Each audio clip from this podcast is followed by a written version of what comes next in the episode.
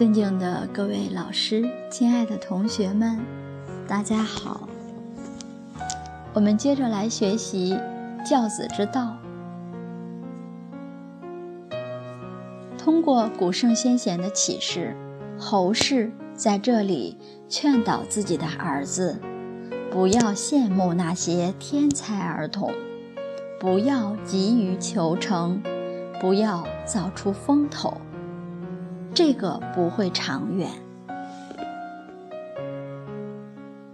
他给自己的儿子写的书信里面这样劝导说：“我惜勤读书儿，我所爱惜的是能够勤奋读书的儿子。”然后鼓励儿子，这是写给程颢的，说：“殿前及第。”程延寿，程延寿是程颢的小名，这是鼓励他殿前及第。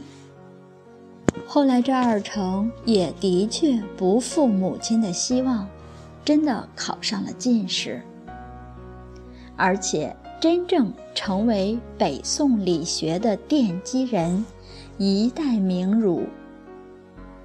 这都是因为母亲教子有方，所以圣贤是如何教出来的？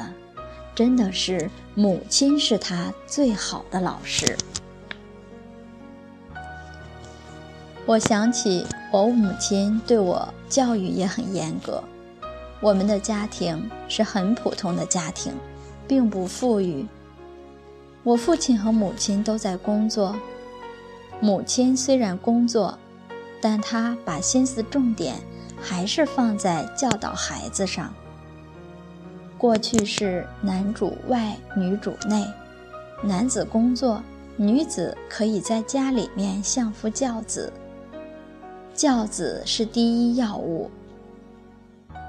但是我们小时候没有这样的条件，父母双方都要出来工作。要不然经济来源不够。可是母亲虽然工作，但还是把教子摆在第一位，工作摆在第二位。所以有时候领导叫他多做工作，多说是多给多给涨一点工资，多给奖金，他都拒绝。不行，我得回家要教孩子。所以他在家的时间都很多。我从小还没有学会讲普通话的时候，我母亲就教我念孝道的这些诗词。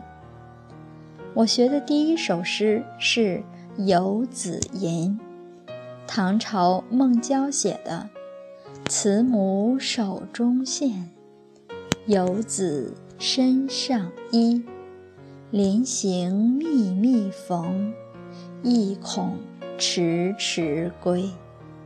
谁言寸草心，报得三春晖。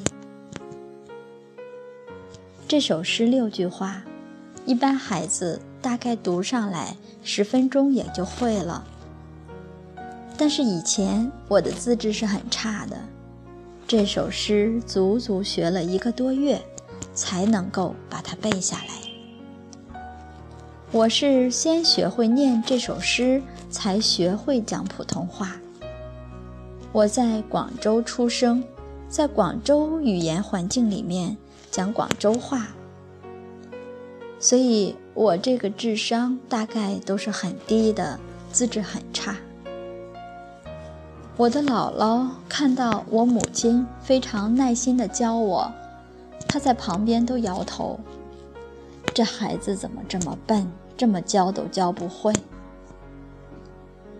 所以，之所以能够成为今天的博士教授，走上圣贤教育之路，真的如二程所说的，非性然也，教之使然也。这归功于母亲的教育。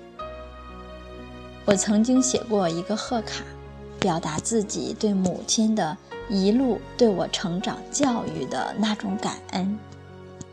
我说我自己犹如一块很粗略的顽石，而母亲正是一个雕塑家，能够把这个顽石雕成很好看的一个作品。